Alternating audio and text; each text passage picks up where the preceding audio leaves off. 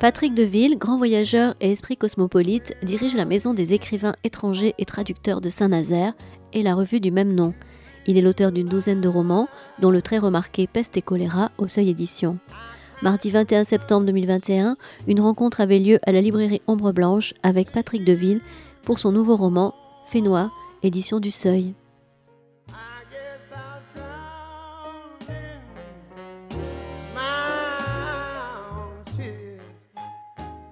Bonsoir, merci à vous d'être là ce soir. Alors, l'automne est tombé d'un coup, hein. donc on va se faire un petit, euh, petit retour euh, sous les tropiques avec euh, Fénua de, de, Patrick Deville. Patrick, merci de nous faire l'amitié de venir à chaque fois, presque. Merci de m'inviter à chaque fois. Ah, euh, alors on est, bah, je ne suis pas le seul, je sais, à être un, vrai fan de, ce double tour du monde que vous êtes en train de nous préparer, dont Fénua, qui vient de sortir là tout juste. Ça, c'est sans la couverture. J'en ai un avec la très belle jaquette euh, euh qui est. Alors, je vous l'avoue, c'était un épisode que j'attendais vraiment particulièrement. Je savais parce que la dernière fois que Patrick est venu pour Amazonia, il avait eu la gentillesse de me dire, avant, juste avant de, reprendre son avion, où se passerait le, prochain. Et vraiment, j'en rêvais. Euh, euh, comme beaucoup, je crois, mais comme vous, parce qu'en fait, le, les mers du Sud, ça fait, directement appel au, rêve d'enfant. C'est l'imaginaire enfantin, l'imaginaire de, cet émerveillement. Euh, et je crois que c'est quand même un petit peu de là aussi que parle le, livre, avec Pierre Loti, qui est au début du, roman, mais aussi avec votre expérience personnelle. Oui, enfant, il n'y avait pas Pierre Loti. Non. Les, les, premières images que j'ai de que j'avais enfant, j'ai j'ai grandi, enfin ça c'était tabac-tabac, dans un hôpital psychiatrique euh, à l'extrémité de l'estuaire de la Loire, un ancien lazaret pour euh, marins infectés. Donc là c'était plutôt Jules Verne, etc. Même si la boudeuse de Bougainville est passée devant en 1768 euh, pour faire escale à Mindin avant de prendre la mer après le détour par Brest pour son armement. Mais non, enfance c'était deux choses. C'était d'une part mon père qui n'a jamais voyagé, s'était pris de passion pour euh, l'expédition du, Norvégien Thor Heyerdahl sur le Kon-Tiki et m'avait raconté cette histoire qui l'emballait, et qui donc évidemment moi aussi m'emballait. Et puis, euh, dans ces, au tout début des années 60, j'ai découvert Tahiti par le, en même temps que le procédé photographique Kodachrome. Il y a quelque chose sur l'histoire de la photographie aussi dans ce livre. Et, donc l'aéroport de Papé Tefara a été inauguré en 1960, c'est-à-dire que jusqu'en 1960, on ne pouvait pas se rendre directement à Tahiti. À partir de 60, c'était beaucoup plus simple, enfin quand même pour quelques Richards. Hein, enfin, voilà, c'était quand même plus simple de, s'y rendre. Et donc il y avait ces, publicités d'Air France avec ces couleurs euh, Kodachrome, criardes, acidulées et ce, bleu-vert des lagons, les pirogues à balancier, les cocotiers, etc. Et bon, je ne sais pas si vous connaissez l'estuaire de la Loire, mais le paysage est extrêmement différent, et donc je me demandais si Tahiti existait vraiment. Ça, ça c'est le, ça, c'est le point de départ. Ce livre est, aussi un livre d'enfant pour ça. Euh, cette espèce de formule magique, Tahiti, est-ce que ça existe vraiment? Est-ce que j'irai un jour, etc. Et puis ensuite, adolescent, dans les années 70, l'image a complètement changé parce que c'était le moment des essais nucléaires au Tuamotu. Et donc, comme la plupart des adolescents euh, de mon âge et de cette époque des années 70, j'étais plutôt contre. Euh, et puis adulte, quand j'ai commencé à y séjourner, euh, là, le point de vue était un peu différent et c'est plutôt la fin du livre avec, euh, avec ces mouvements indépendantistes et l'éventuel avenir. Voilà, sont trois temps quoi, de l'enfance, de l'adolescence et de l'âge adulte.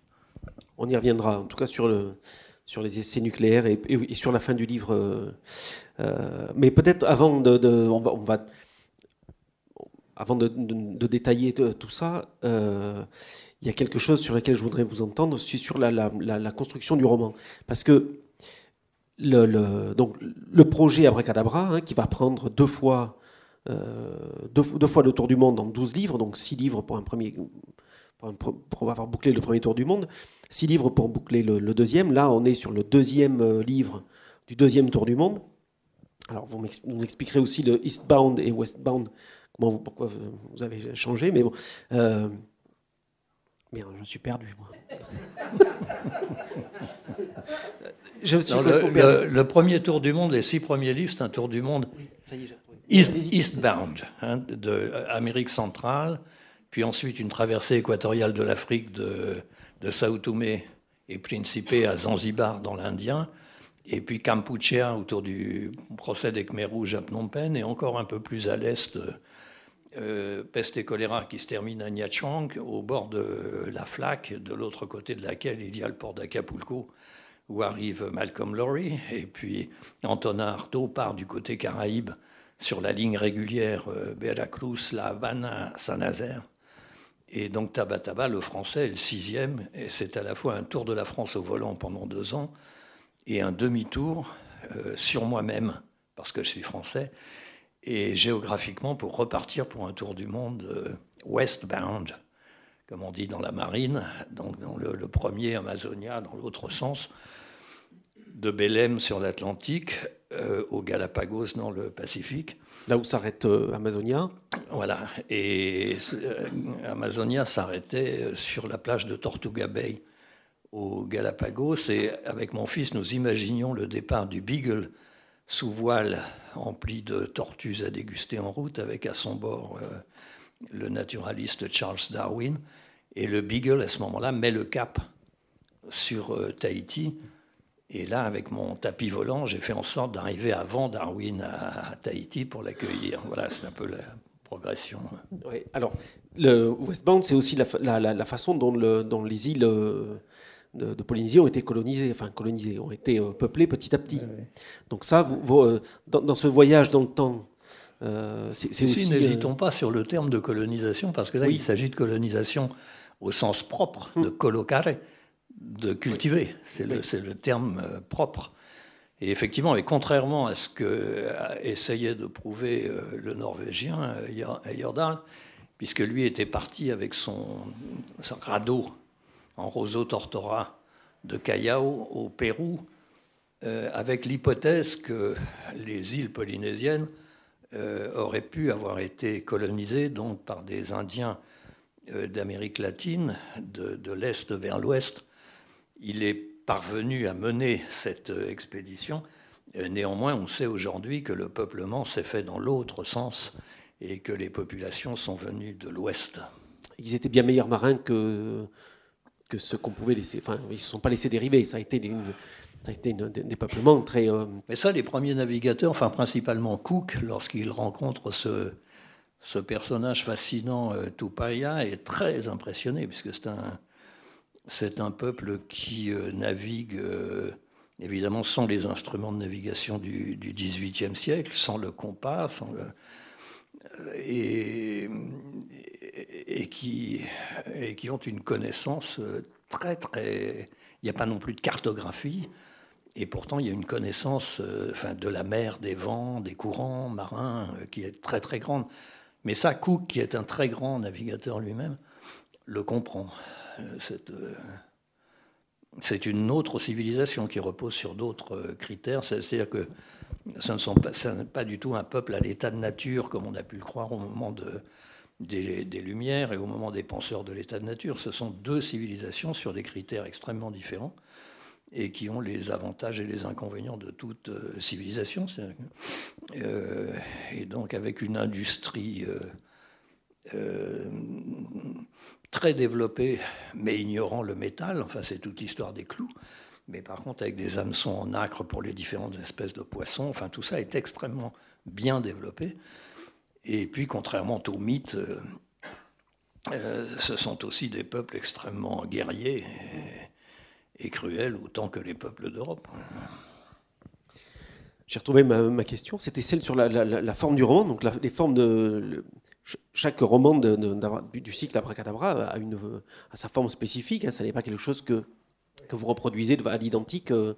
Et là, pour, euh, pour Fenua, euh, ça s'est imposé de suite de faire une, un, déroulé chronologique.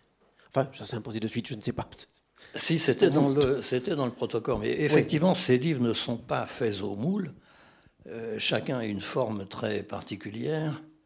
Et autant dans le précédent Amazonia, j'avais privilégié la progression géographique, et donc privilégiant la progression géographique, c'est-à-dire la remontée du fleuve Amazon, puis des affluents, la cordillère des Andes, la côte euh, Guayaquil euh, équatorienne, puis euh, les Galapagos, mais privilégiant cette progression géographique, il n'y a pas de déroulé chronologique. Les histoires viennent géographiquement à l'endroit où se trouve le narrateur.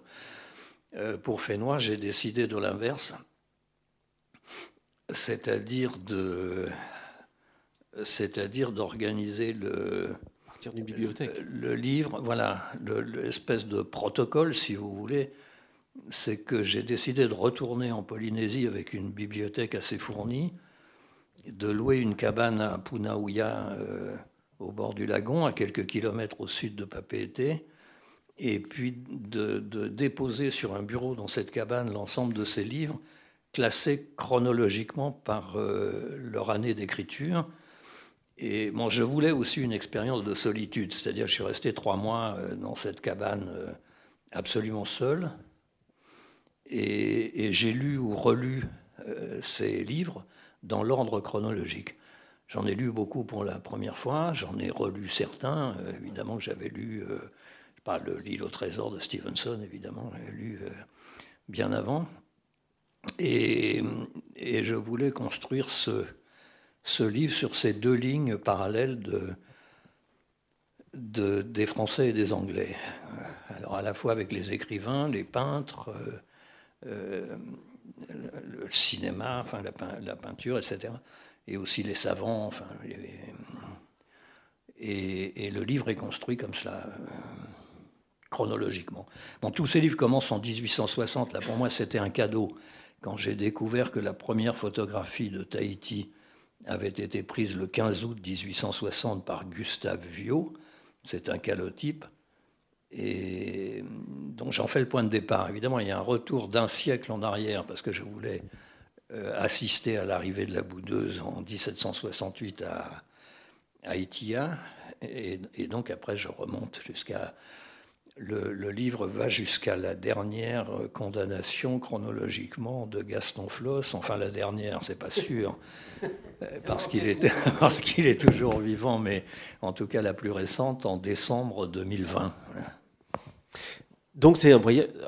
C'est peut-être le voyage le plus immobile que vous ayez fait finalement. Alors, vous êtes allé au, bout du monde pour vous enfermer dans une cabane. Ça, ça revient souvent dans le, dans le. Euh, oui, enfin, la construction est tout de même en étoile parce que je, je, sors de cette cabane pour aller euh, dans les archipels. La Polynésie française, ce sont cinq euh, archipels, euh, sur les traces de ceux qui déjà allaient sur les traces. Quoi. Donc en fait, c'est un peu en étoile, parce qu'il y a cette cabane sur l'île principale de Tahiti. Et puis depuis cette cabane, je fais des sauts au Tuamotu, aux Marquises, à Bora Bora.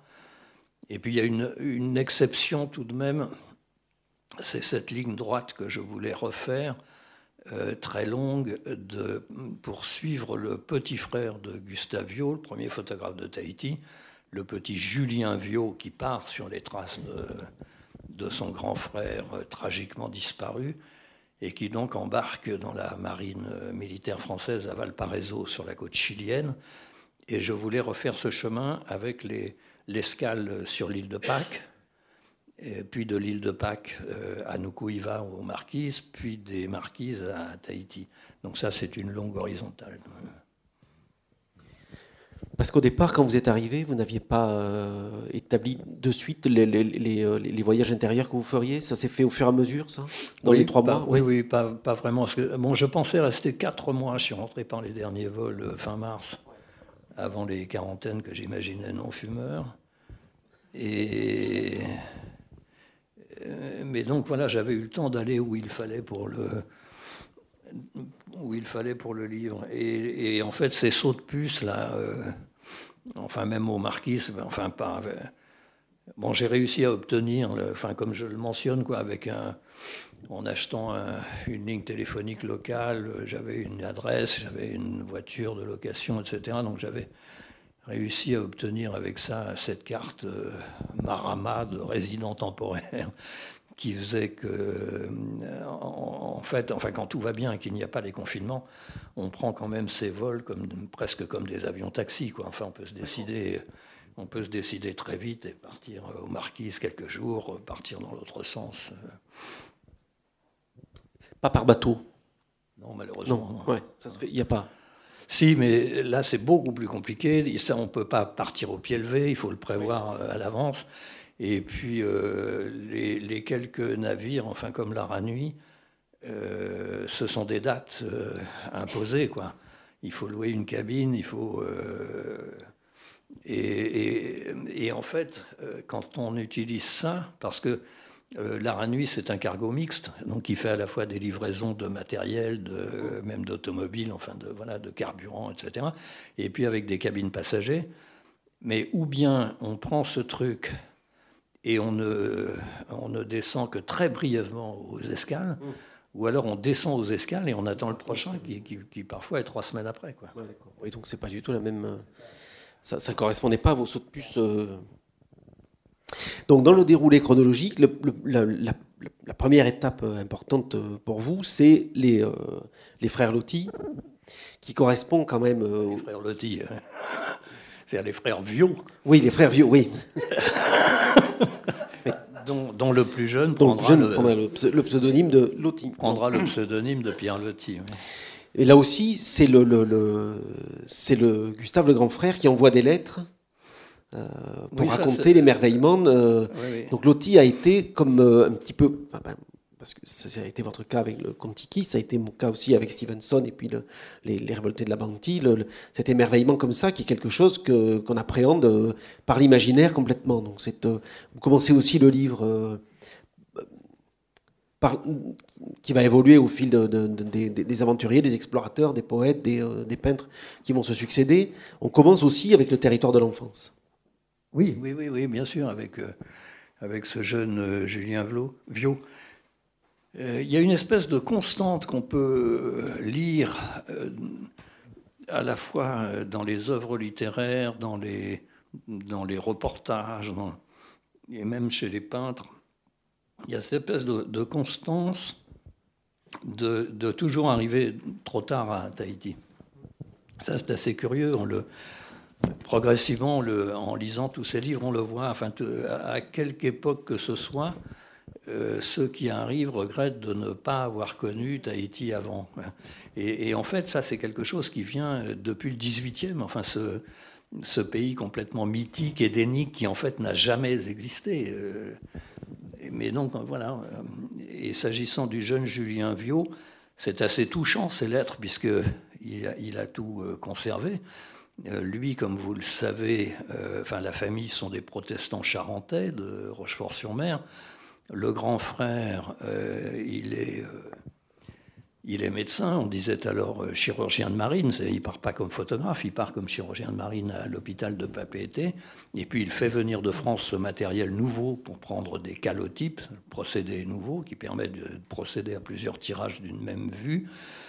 Et, il écrit au début beaucoup à son petit frère qui a 10 ans à ce moment-là. Et évidemment, ce grand frère ce grand frère qui est euh, de l'autre côté du monde, ce grand frère qui est sous les cocotiers, ce grand frère qui connaît une vraie reine, euh, Pomaré IV, enfin c'est le rêve absolu de cet enfant. Et puis Gustavio meurt à 28 ans de manière tragique euh, dans, le sud de l'actuel Vietnam. Enfin, enfin il, il, est sur l'île de Poulo Condor, on l'emmène à Saigon, il est mourant, on le met à bord d'un navire, il meurt pendant le, le voyage du, retour. Et après des mises en garde à son très jeune frère en disant voilà, surtout ne te mets pas dans la boutique maritime, etc.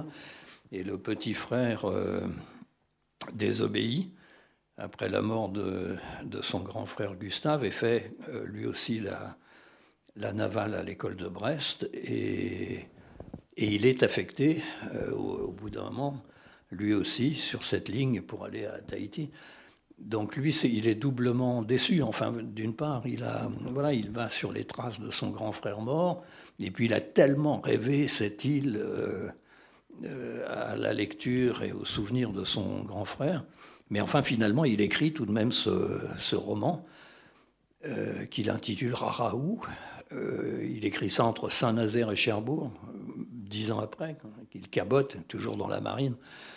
Et il envoie ça à la, revue française, non pas la nouvelle revue française.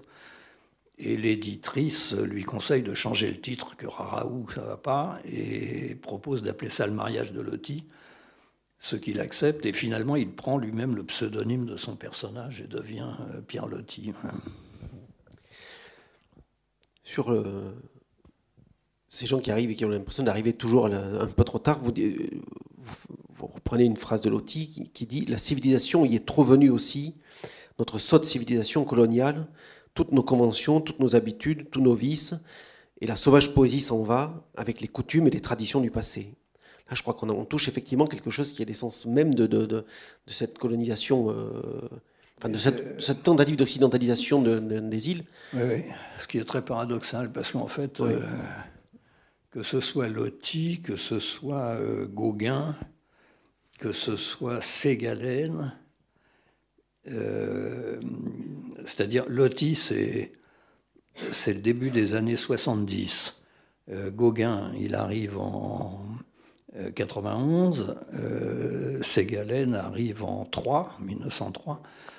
Donc c'est sur ces 30 ans, mais qui correspondent ces 30 ans à l'expansion coloniale de, la France, un peu partout. Et paradoxalement, ce qui réunit Loti, Gauguin et Ségalène, c'est qu'ils sont des anticolonialistes, passéistes et réactionnaires. Euh, c'est ce curieux paradoxe parce qu'ils sont au moment où en France, euh, la gauche républicaine, c'est Jules Ferry.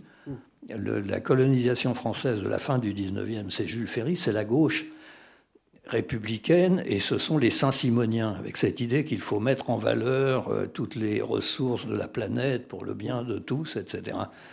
Alors que eux, justement, sont contre cette colonisation, pas par, en fait parce qu'ils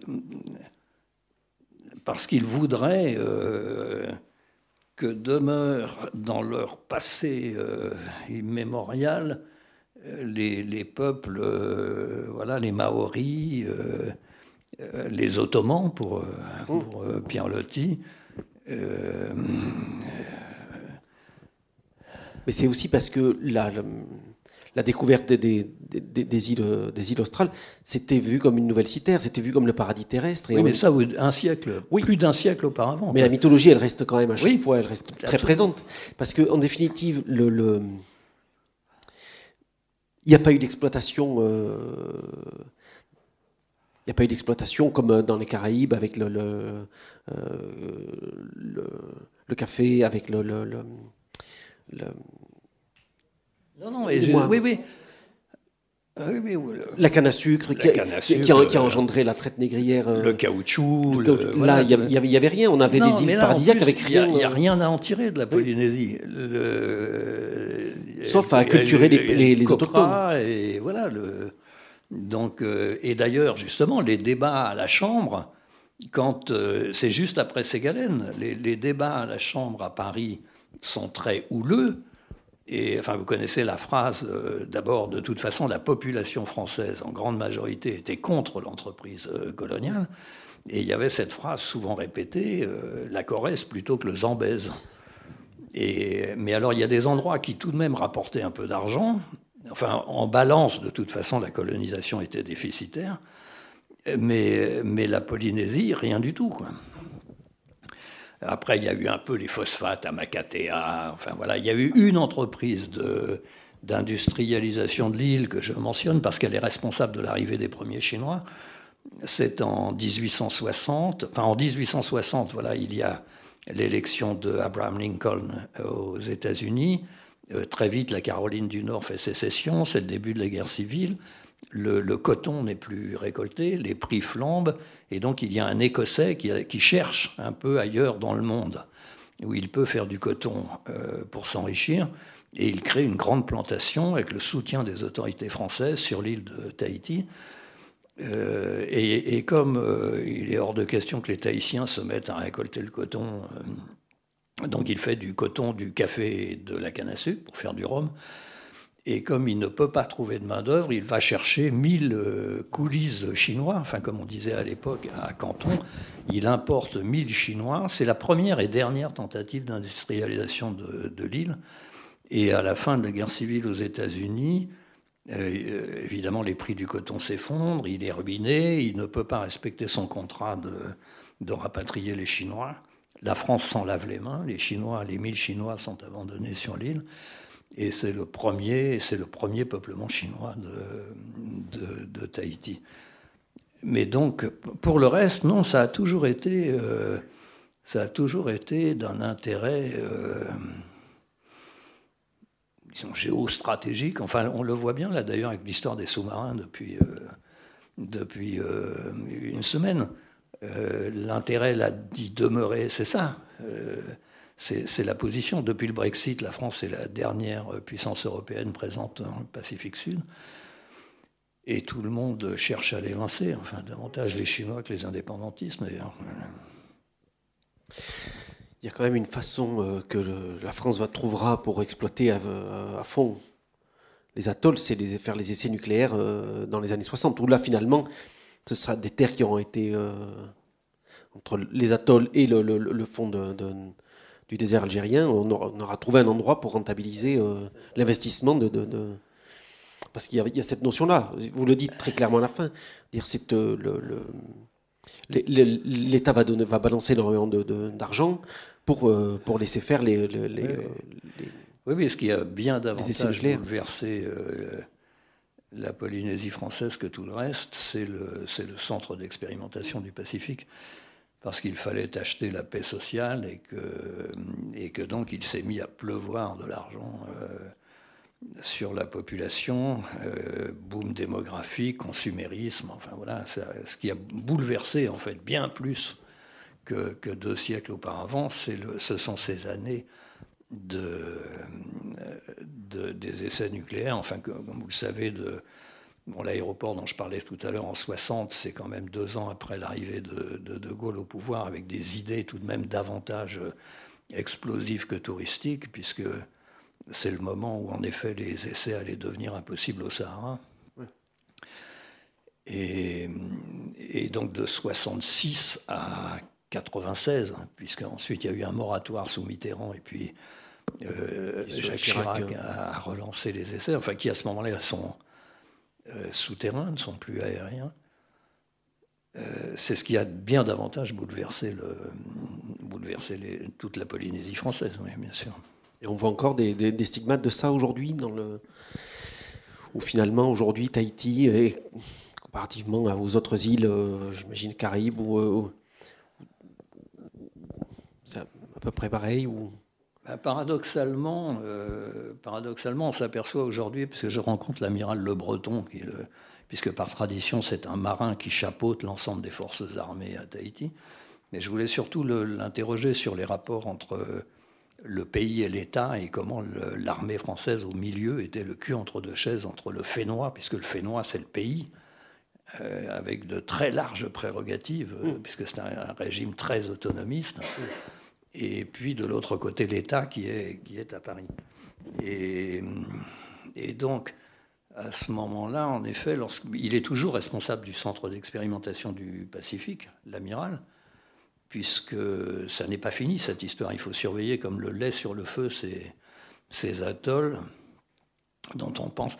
C'est-à-dire que paradoxalement, euh, les essais souterrains euh, présentent des risques plus grands que les essais aériens. Euh, pendant, il y a eu pas mal d'essais aériens. Alors on sait qu'il y a eu euh, voilà, quelques, comment, quelques, quelques déboires, disons. Euh, principalement, je crois, en 74, un subi mouvement des vents qui ont changé de direction, etc., qui aurait pu toucher jusqu'à la presqu'île, etc. Bon, ça, il y a un grand plan. Olivier Véran est allé, avant Macron, là, reprendre ces trucs, il y a des indemnités, etc. Euh, ça, ça concerne les, essais aériens. Mais ensuite, quand on s'est mis aux essais souterrains, donc là, il n'y a plus ce risque de, de, contamination euh, aérienne, mais par contre, il y a ce risque des atolls fissurés qu'on surveille. Euh. Et là, en effet, oui, ça, je l'ai découvert sur place, enfin, puisqu'il y a une équipe. Tout ça est relié par fibre optique et il y a une équipe 24 heures sur 24 en région parisienne qui, euh, qui analyse les données de ces trucs. Et si jamais, en effet, quelque chose se passait, enfin un écroulement du cône volcanique sous-marin, là, ce serait absolument catastrophique.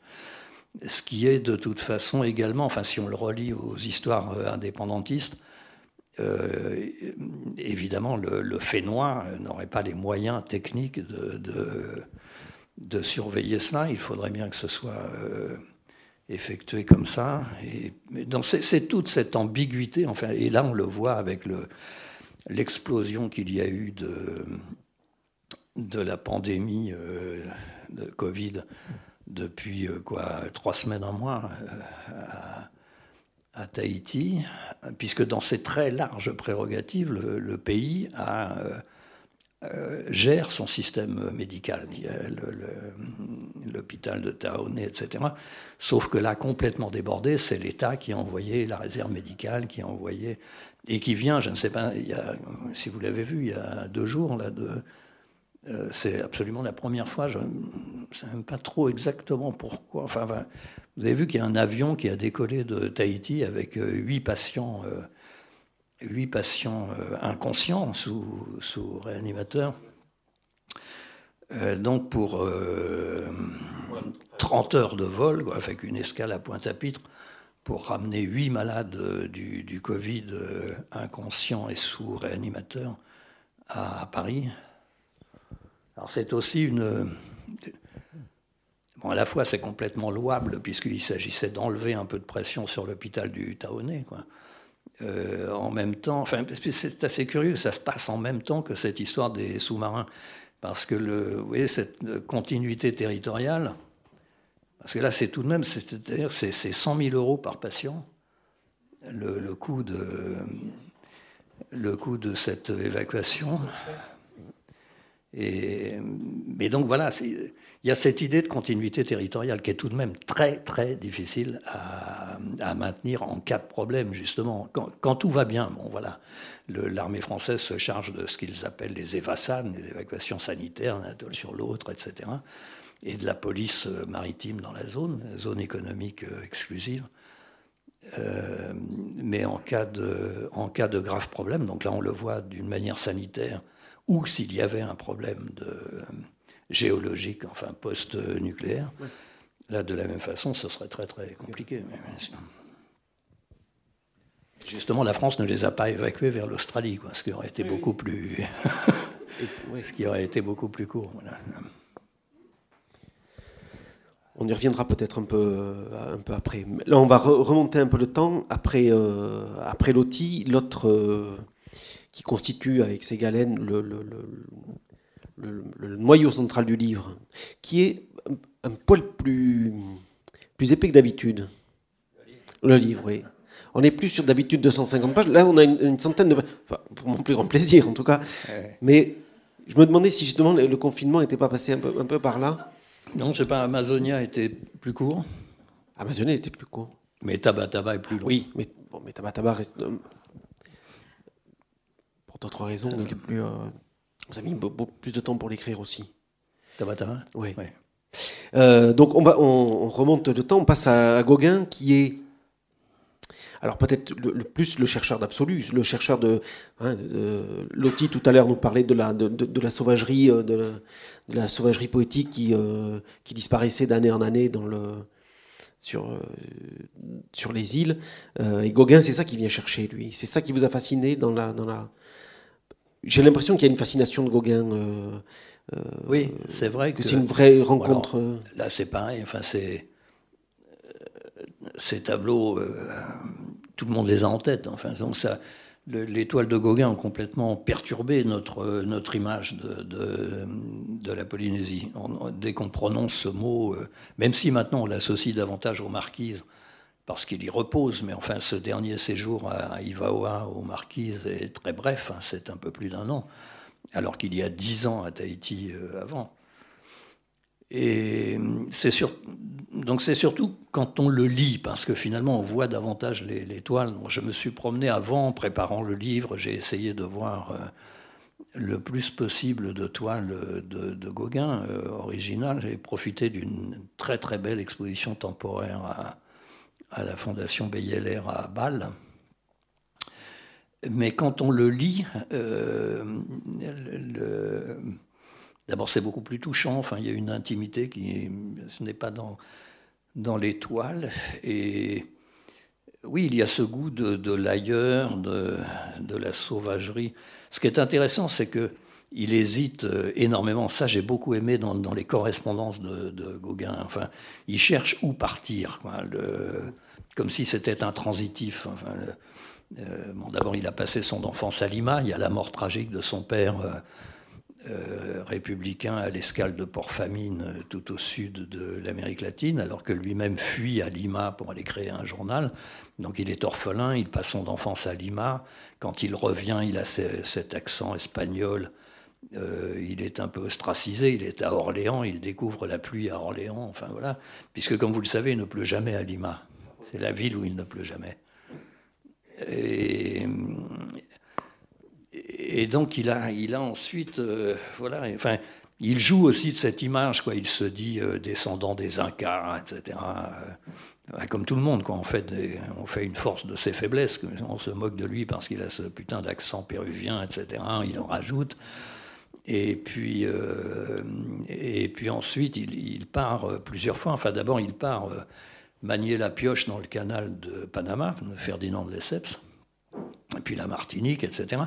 Après, il y a l'épisode euh, arlésien avec euh, Vincent, Van Gogh, et, ensuite il cherche où partir. Et dans sa correspondance, c'est vraiment très intéressant, et c'est beaucoup, si on la met en rapport avec celle de Rimbaud, euh, quasiment au même moment, c'est pareil, c'est partir, quoi. C'est pas aller là ou ailleurs, c'est partir. Et il hésite beaucoup, enfin, il veut, il imagine. D'abord, il, il cherche quelque chose de plus sauvage encore que la Bretagne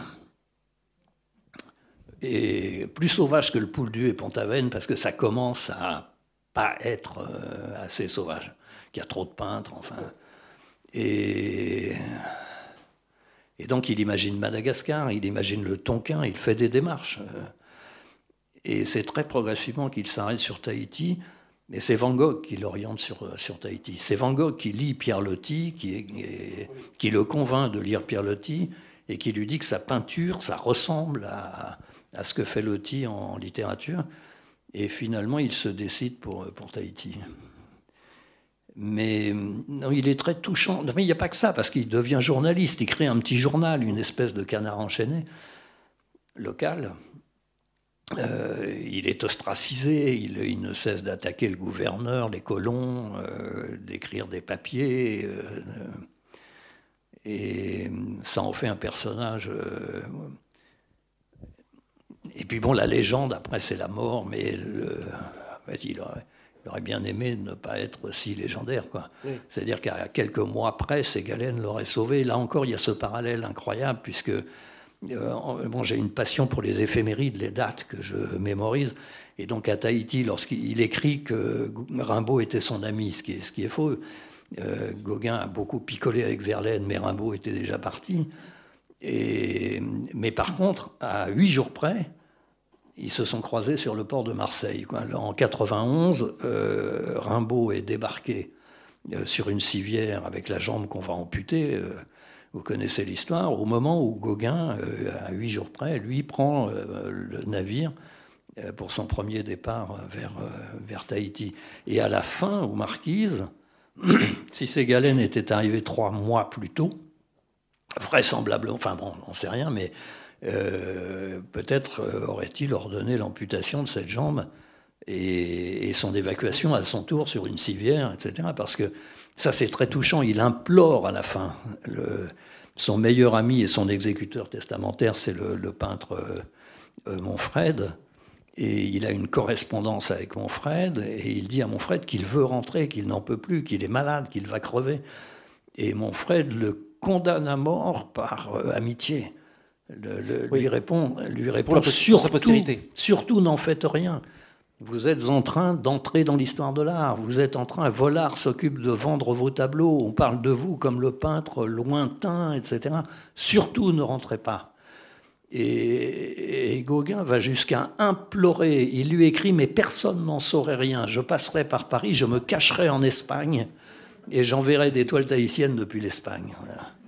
Et, mon frère lui dit Non, non, pas question. Et il en meurt. Mais est-ce que c'est parce qu'il y a le précédent Van Gogh ou. Euh, ou pas Parce que voilà. Est-ce que c'est parce qu'il y a le précédent Van Gogh euh, de, cette postérité comme ça Parce que Van Gogh, Van Gogh à ce moment-là a l'avantage d'être mort, enfin pour les marchands. Donc non, mais c'est ce que peut-être se, dit mon frère. Il se dit, s'il meurt comme, euh, comme Van Gogh est mort, ça, il prendra la même direction. Et, voilà, bon, puis grâce à la, comment, la veuve de son frère, la veuve de Théo, quoi, qui a été une femme d'affaires extraordinaire, qui a fait monter les codes de Van Gogh, ça, évidemment. Et puis il y a l'avantage, évidemment, qu'il ne peut plus y avoir de nouvelles toiles de Vincent, donc euh, voilà, ça, ça prend. Et, et, Gauguin n'en est pas encore là. D'ailleurs, il râle, enfin, il ne cesse d'écrire que c'est lui le maître et pas Vincent, qu'il est allé à Arles pour apprendre à peindre à Vincent. Enfin, le, et, c'est Volard qui, lui paye une pension pour être euh, aux marquises et, envoyer des lots de, toiles. Et, au moment, puisque Van Gogh finalement meurt en 1903, et je fais cette hypothèse que de toute façon on ne saura jamais, puisqu'il lui interdit complètement de rentrer et il meurt. Mais Volard, à ce moment-là, il commence à vendre des toiles d'un très très jeune peintre espagnol, Picasso. Et, donc, évidemment, ça aurait chamboulé tout son marché. Enfin, que ces deux-là se mettent à picoler ensemble à Barcelone, etc. Enfin, voilà, ça, ça, roulait plus. Euh, alors, euh, Gauguin termine sa vie euh, dans, dans, les îles du Pacifique et Ségalène la commence là. Il y a la, fin du grand rêve de sauvagerie de Gauguin, il est là. Et pour Ségalène, on est déjà, il y a une rotation qui s'opère. C'est plus exactement le grand rêve de la sauvagerie. C'est euh, parce que lui, la sauvagerie, il la trouvera, il la trouvera beaucoup plus loin. Mais il y a quelque chose dans euh, ce qu'il appelle l'exotisme et le réel avec un R majuscule, Ségalène. C'est une recherche. Euh, on, est, c'est déjà presque plus le même type d'aventurier, Ségalène. Non, mais il doit énormément à Gauguin, puisqu'il il arrive, euh, il euh, à Tahiti, il est euh, médecin de marine, chirurgien de marine, médecin, l'hôpital de Papeete à bord de la Durance, comme l'était, un demi-siècle plus tôt Gustavio. Et en fait, il connaît déjà Gauguin. Hein. son but est d'aller voir le maître sur l'île d'Ivaoa et malheureusement, euh, pour une histoire de cyclone qui va complètement retarder l'opération, on l'envoie en opération pour évacuer des populations frappées par le cyclone, il n'ira sur l'île d'Ivaoa que plus tard, après la mort de Gauguin, il est officiellement chargé par le gouverneur de récupérer ce qu'il y a dans le Faré pour euh, rapporter tout cela à Tahiti. Et Ségalène va se mettre à, lire les, carnets de, Gauguin. Enfin, il, doit beaucoup et il va entreprendre l'écriture de son livre Les Immémoriaux. Les Immémoriaux, qui est une espèce d'anti-Loti, contre l'exotisme de Loti, etc. Euh, bon, qui est très peu lu, hein, ça paraît un conte d'auteur. Enfin, ce qu'il y a de particulier avec Ségalène, c'est qu'il est, il est né posthume. Enfin, parce qu'après, il y a la Chine, etc. Mais de son vivant, il publie euh, très très peu de choses. Enfin, ensuite, il y a, il y a Stel, euh, mais il y a très très peu de choses. Mais après la Chine, et puis il meurt au Helgoat euh, jeune, enfin, se suicide vraisemblablement, enfin, sans toute probabilité. Mais Gauguin a complètement orienté sa vie. Même si après, il y a la Chine, la grande aventure de Ségalène, c'est quand même la Chine. Oui, mais c'est une deuxième étape. Mais c'est une deuxième étape la machine était déjà lancée. Absolument. Et, puis entre, il y, a, autre chose. Et je crois que c'est là aussi qu'il y a peut-être euh, les, 100 pages de plus dans votre livre. C'est ce qui les unit tous, c'est la Bretagne. C'est-à-dire qu'en fait, c'est, ah ça regorge de breton. C'est un livre beaucoup plus breton qu'il n'y paraît, parce que euh, parce que, bon, d'abord, moi, je suis nazérien, j'ai fait de Saint-Nazaire le centre du monde. Euh, et c'est là que, d'abord, euh, Loti cabote de Saint-Nazaire à Cherbourg quand il écrit euh, Raraou. Euh, c'est à Saint-Nazaire que Gauguin embarque pour, pour, pour le Panama, aller creuser le, canal. Et donc, évidemment, je voulais voir et enquêter au Pouldu, à Pont-Aven, pour, pour Gauguin. Il y a l'école navale de Brest qui est très présente dans tous ses livres, puisque tout cela passe par l'école navale de Brest. Et, puis, jusqu'à ensuite euh, Dinard pour Alain Gerbeau. Oui, aussi. Et puis au centre, le Huelguat, où meurt Ségalen. Oui, oui.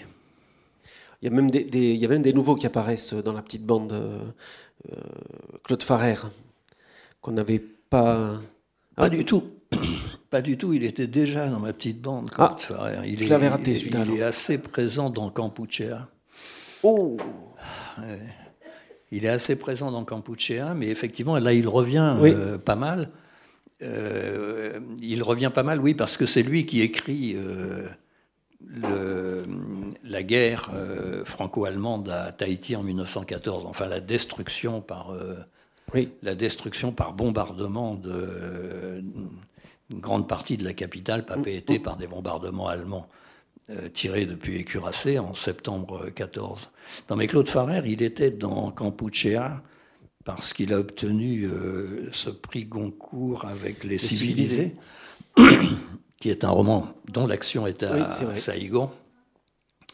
Et puis Claude Farrer, euh, c'est un, il, est marin pendant un moment sous les ordres de Pierre Loti, euh, quand ils sont stationnaires sur le Bosphore. Mais après, Istanbul. Quoi. J'ai pas encore le temps de trop lire non, Claude Farrer. Non, mais non, mais Claude Farrer, voilà. Et puis, et puis Claude Farrer, mais finalement, il y a des événements que je raconte deux fois, vus d'un côté, vus d'un autre. Et, donc, le, dernier président de la République française qui a été assassiné euh, à coup de feu. Euh, euh, en 1932, euh, Claude Farrer était à son côté et il a pris des pruneaux dans le ventre. Euh, et puis il était à bord du voyage inaugural du Normandie, construit à Saint-Nazaire, comme vous savez, en 1935, où chaque journal, c'était le début de la TSF chaque journal avait envoyé un écrivain. À l'époque, les écrivains étaient beaucoup plus, je pense, on verrait aujourd'hui des, des animateurs de télévision, mais euh, chaque journal avait un écrivain à bord. Il y avait, Colette, il y avait Blaise Sandras, et il y avait, euh, il avait, euh, avait qu'on a oublié, et il y avait Farrer. Un autre fait d'arme, Farrer, c'est qu'il a soufflé le, son siège à l'Académie française à Paul Claudel. Ce qui a dû bien le, voilà. bien le contrarier. Absolument. Euh, non, il y a une, autre. Euh, alors, je ne sais pas s'il est nouveau dans la bande, mais une figure que je, trouve que vous prenez énormément de plaisir à raconter euh, son histoire, c'est Kai Dong. Oui, Kidong. Kidong, pardon. Oui, Ah oui, non, lui, est nouveau. C'est une vie là aussi. Lui est nouveau et il n'aura pas une longue carrière, je pense, parce que j'ai écrit tout ce qu'on pouvait écrire, je crois, sur, sur Kidong. Mais c'est lié au Vietnam. Enfin, c'est aussi ce goût de l'enquête. J'avais appris l'existence de Kidong en 12 à Papeete. Et, quelqu'un m'avait remis quelques documents, très peu de choses, mais, mais, m'avait parlé de, ce, cet anamite qui reposait au cimetière de, de Tahiti. Et donc j'ai un peu enquêté pour savoir qui était ce Kidong. Je savais qu'il y a à Saigon une petite rue Kidong, mais en fait même à Saigon, personne ne sait qui est ce type et pourquoi la rue s'appelle comme ça. Et donc quand je suis retourné au Vietnam, j'ai euh, demandé euh, à des amis de l'école française d'Extrême-Orient de chercher ce qu'il y avait sur ce Kidong dans les archives à Saigon. Et, c'est une histoire euh, enfin, très rocambolesque. Enfin, J'aime beaucoup ce, ce genre d'histoire, puisque c'est un c'est un, il est deux fois déporté par la France. Qui donc, ça c'est pas son nom véritable, ça signifie l'enfant merveilleux.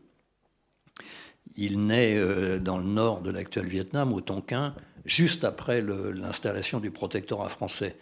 Et les populations autour de lui pensent qu'il est doué de pouvoirs euh, surnaturels. Il peut marcher sur l'eau, les balles le traversent, on peut l'enterrer vivant, il revient, etc. Et, donc des gens, des gens s'assemblent autour de lui. la cour impériale de Hué lui donne une, pension, quoi. Enfin, et, Paul Doumer, c'est pas Farrer, mais Paul Doumer, euh, qui est gouverneur général à ce moment-là, voit bien que c'est emmerdant ce, môme-là, euh, son corps défendant. Et comme il est très brillant, enfin on le fait venir, on voit que c'est un gamin très très brillant on décide de l'expédier à Alger au lycée, où il fait de brillantes études. Il est doublement bachelier en lettres et en sciences. Il étudie la médecine. Enfin, il commence à étudier la médecine, mais à ce moment-là, tout de même, on ne peut pas être médecin si on est indigène. Il s'arrête à l'infirmerie. Et, puis, on le, ramène euh, dans l'actuel Vietnam en se disant maintenant, il va euh, promouvoir la culture française, la civilisation française, il va aider la colonisation. Et pas du tout parce que finalement, là encore, voilà, plein d'hommes se, se rassemblent autour de lui. Euh, mais c'est très important. Donc là, on cite que ça suffit, on l'arrête et, et, on se dit, voilà, il faut l'éloigner encore plus. Et donc on, on l'envoie, euh, on le déporte à Tahiti. On peut aller plus loin. On le déporte. Si, il peut aller plus loin parce que justement, le gouverneur à Tahiti trouve que ça n'est pas un lieu de déportation, Tahiti, qu'il pourrait grimper à bord d'un avion marchand, comme le fera d'ailleurs plus tard Ho Chi Minh, et se faire cuisinier de bord, etc. Donc il décide de l'envoyer encore plus loin, aux Marquises, et même pas à Nuku-Iva, mais sur une île encore plus lointaine, à Ivawa, avec, euh, avec euh, il est payé comme infirmier euh, sur l'île, envoyé par la France, et finalement il devient l'infirmier et l'ami de Paul Gauguin jusqu'à la mort de, celui-ci. Voilà, c'est, sont des... Et puis il, écrit une pièce de théâtre que j'ai trouvée, il écrit une pièce de théâtre en alexandrin français intitulée La vie d'un vieux peintre aux marquises. Et il fait un peu de peinture avec Gauguin, enfin voilà, tout ça. Et, et puis comme il est incorrigible, c'est vraiment l'emmerdeur. Ensuite, il va envoyer des courriers au roi d'Angleterre en demandant à l'Angleterre d'attaquer la colonie française de Cochinchine. Pour libérer le peuple vietnamien de la mainmise de la France et surtout rapatrier Kidong qui est toujours à Ivawa. Après, euh, après Ségalène, je crois que le, question du rapport avec la Polynésie change complètement. On passe, euh, on arrête avec ces grands euh, provisoirement, parce qu'on les retrouvait avec euh, et, euh, et, mais on arrête provisoirement avec ces, personnes, ces personnages qui cherchent ou le bout du monde ou qui cherchent la sauvagerie, et on tombe dans, alors j'ai beaucoup, j'ai beaucoup aimé ça, ce, passage entre Hollywood, Matisse, Simon, où on est dans l'ère du, tourisme déjà. C'est vraiment du tourisme de bonne loi, du, pur tourisme colonial, ni plus ni moins. Oui, oui, c'est. C'est plus porté par un rêve, par un idéal euh. bah, Par un rêve, sans doute, si, mais enfin, les messageries maritimes ouvrent une ligne, euh, je crois que c'est en 23. C'est toujours lié à des développements, à des raccourcissements des, des voyages. Du monde, des temps, voilà. Et donc les messageries maritimes, après la Première Guerre mondiale, euh, installent une ligne régulière euh, qui rend tout de même la, Polynésie beaucoup plus accessible, même si c'est un très long voyage, très très cher. Mais ça permet à, euh, oui, à des artistes qui ont assez bien réussi, comme, comme Henri Matisse, qui ira passer six mois à Tahiti, et puis, et puis quelques années après à, à Georges Simenon, qui va également écrire là-bas deux romans, et puis beaucoup d'articles. Mais ça devient effectivement une, euh, une villégiature de riches voyageurs, de touristes d'ailleurs, puisque, puisque Simenon écrit ce, roman Touriste de banane euh, sur justement ce rêve de certains qui voudraient partir et, qui partent d'ailleurs euh, à, Tahiti pour vivre de rien dans une cabane euh, dans la montagne, etc. Et, que généralement, ça, on retrouve très vite euh, qui redescendent et qui demandent à être rapatriés sanitaires, ou voilà, qui ne tiennent pas. Donc c'est, oui, c'est une autre façon de voir ce, de voir ce rêve. Et après, il y a, y a, Gerbeau qui, lui, revient à quelque chose de beaucoup plus, euh, de, beaucoup plus habité, de, de parce que Alain Gerbeau, c'est aussi c'est une vie euh, comme vous devez les aimer. Euh, bah euh, aviateur pendant la Première Guerre mondiale, décoré de la croix de, la croix de guerre, champion de tennis au tout début des années 20. Vice-champion du monde de tennis en double, quand même. Hein. Oui, avec Suzanne Lenglen. Oui, oui, c'est ça. Et puis, on a l'impression qu'il largue tout pour aller courir après euh, une chimère. Oui, il est le premier à avoir euh, traversé seul l'Atlantique à la voile avec un navire qui n'était absolument pas fait pour ça. Euh, sans radio, sans canot de sauvetage, quasiment, voilà, pas prêt, etc. Il met 100 jours. Et puis ensuite, il part pour ce tour du monde. Enfin, c'est un aventurier absolument magnifique. Et et qui finit euh, tragiquement parce qu'en 40, euh, euh, voilà, assez bêtement, il choisit Pétain au lieu de De Gaulle. Et, donc, il est chassé.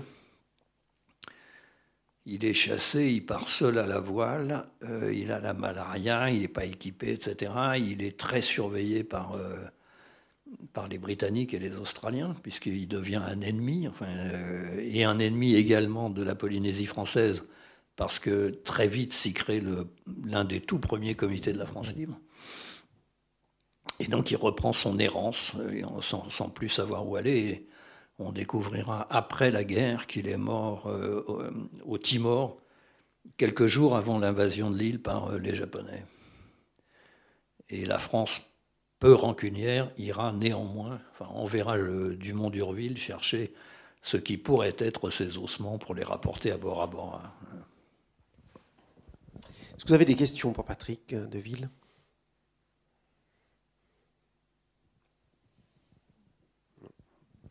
Peut-être. Euh, j'ai trouvé que la fin du. Euh, les, derniers chapitres, donc, il y a, le, il reste après les chapitres sur le, les essais nucléaires et le, ce moment atomique. Et je les ai trouvés, après les tout derniers, sur le, les histoires de, Floss et de, de ce qui est devenu le, Tahiti euh, sur les dernières décennies, je les ai trouvés très tranchants, très, euh, presque un peu amers. C'est une vision de, ma... Enfin, bah le, rêve est complètement... Euh,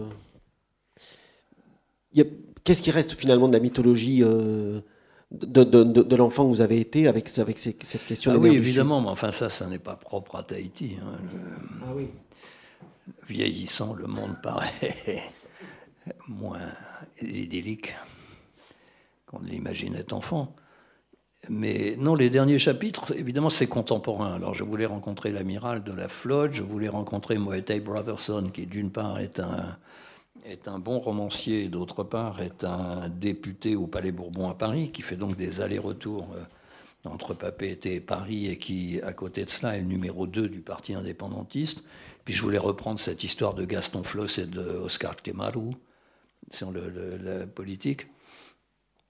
Mais euh, non, mais la fin, la fin tout de même, c'est à Bora Bora et c'est non, c'est tout de même un hommage à la, par-delà tout cela, à la beauté absolument incroyable et je parle de la noyade, euh, enfin, près de ma cabane, d'un jeune plongeur de, Bora Bora et de, non pas l'enterrement, mais de la cérémonie euh, marine que la famille a organisée en entrant dans l'eau jusqu'à la ceinture, en mettant des fleurs.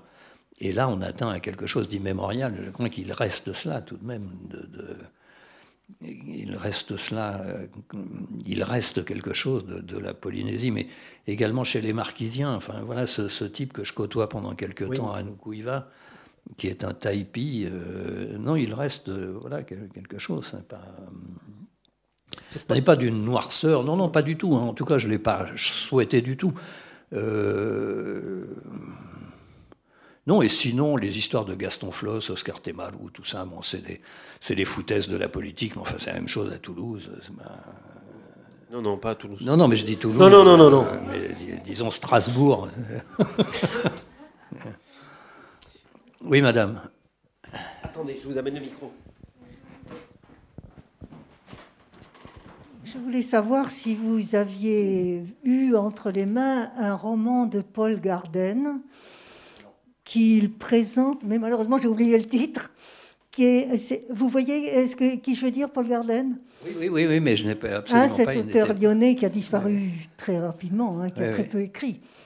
Et il a une peinture terrible de la société coloniale au, à Tahiti ou enfin dans, dans, cette région. Je voulais savoir si vous aviez vu ça. Non, non, non, parce que vraisemblablement je l'aurais utilisé d'ailleurs. De la même façon qu'il y a ce tout petit livre de d'Elsa Triolet à Tahiti, qui était pour moi une découverte parce qu'on n'associe pas tellement Elsa Triolet à, Tahiti, pas instantanément. Mais,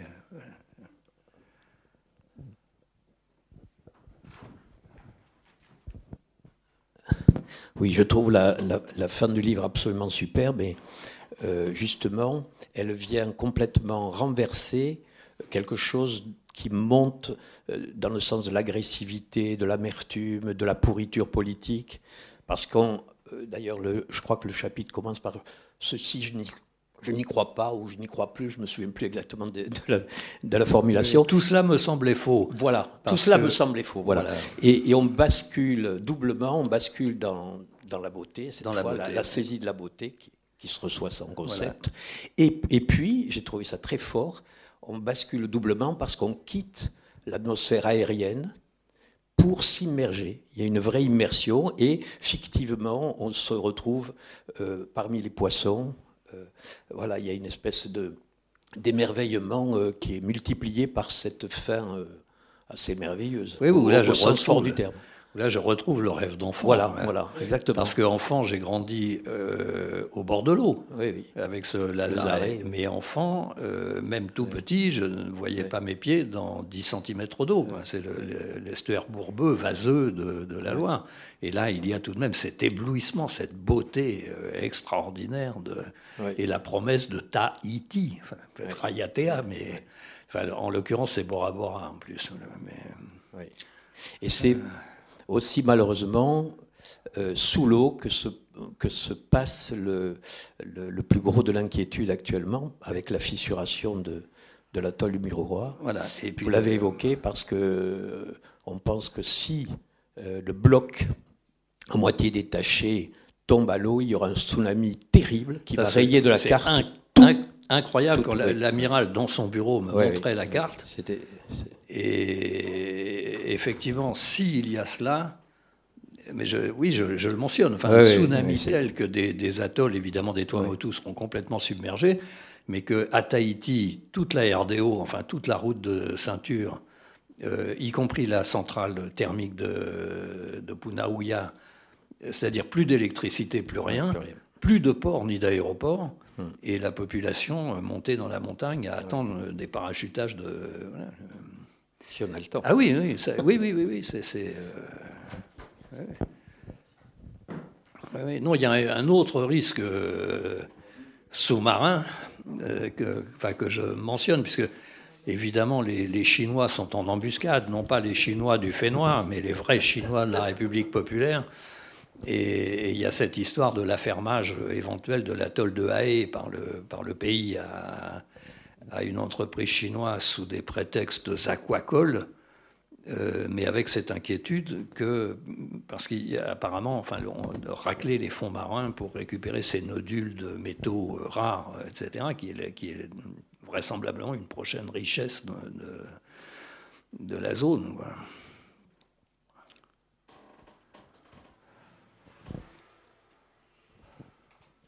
Bien sûr, il y a d'autres il y a d'autres grandes figures euh, dont on n'a pas, parlé, qu'on aurait pu euh, évoquer. Euh, il y a évidemment Stevenson, il y a, il Melville, il y a London, et c'est vrai que vous leur donnez pas le, le, premier qui, qui, aurait été peut-être un peu plus attendu.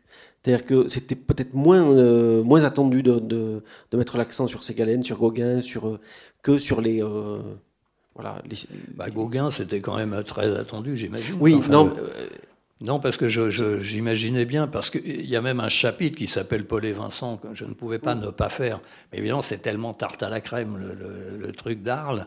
mais je l'ai fait néanmoins parce qu'on ne peut rien comprendre à Gauguin s'il n'y a pas, euh, si on ne reprend pas un peu cet épisode euh, arlésien.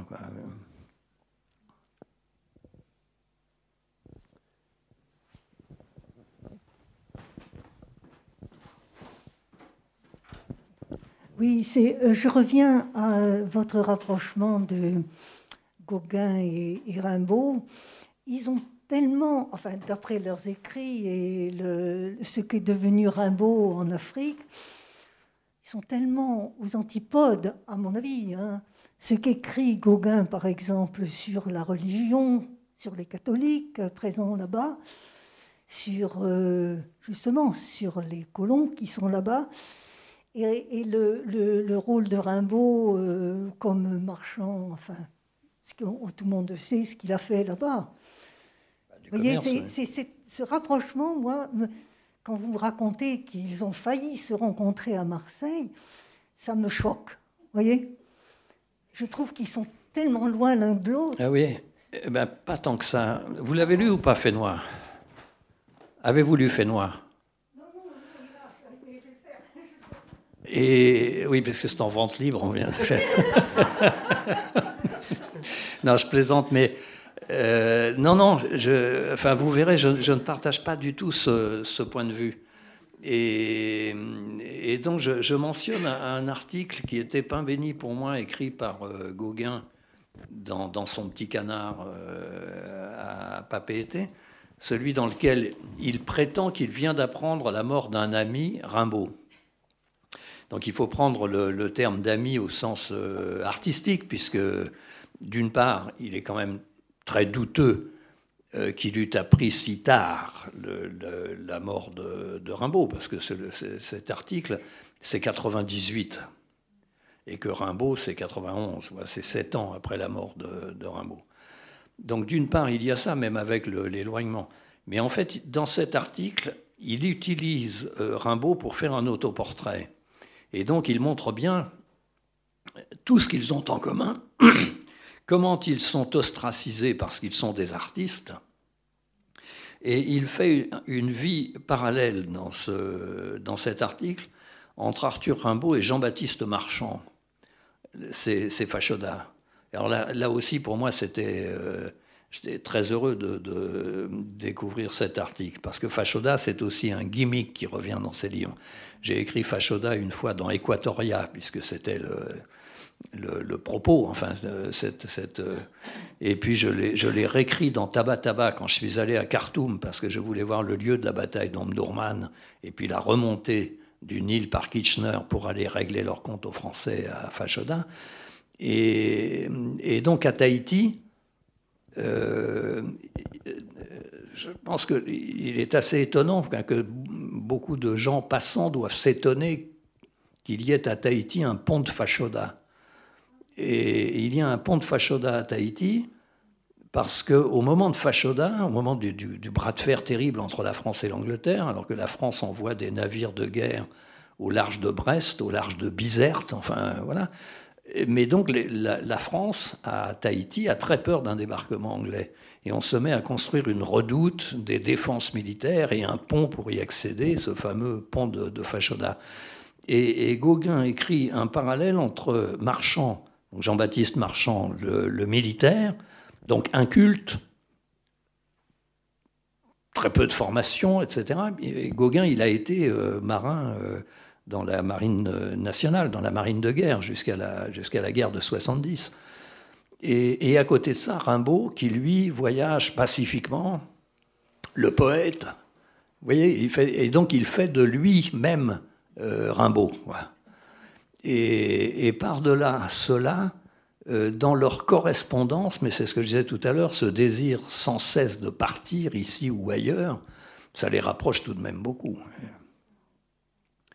Mais je ne sais pas quelle image vous avez de. Et puis il y a aussi euh, justement le euh, Ségalen écrit euh, un livre dans lequel qu'il veut intituler Trois spectres.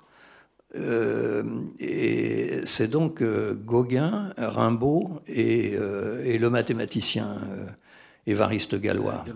C'est-à-dire trois, trois génies, quoi. La peinture, la poésie, la mathématique. Et, et voilà, c'est et quand il quitte la Polynésie, Ségalen, après avoir écrit les immémoriaux et justement les traces de Gauguin et tout, ça, euh, termine son, avant de terminer son tour du monde, s'arrête à, Obok et Djibouti et va rencontrer les derniers, enfin les frères Rigas, à avoir rencontré Rimbaud sur place. Merci beaucoup. Merci beaucoup. Merci.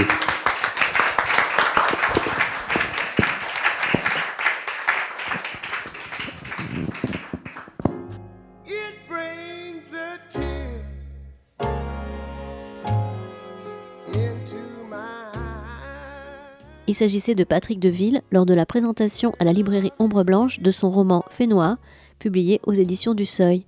La rencontre que vous venez d'écouter a été enregistrée mardi 21 septembre 2021, réalisée et mise en onde par Radio Radio.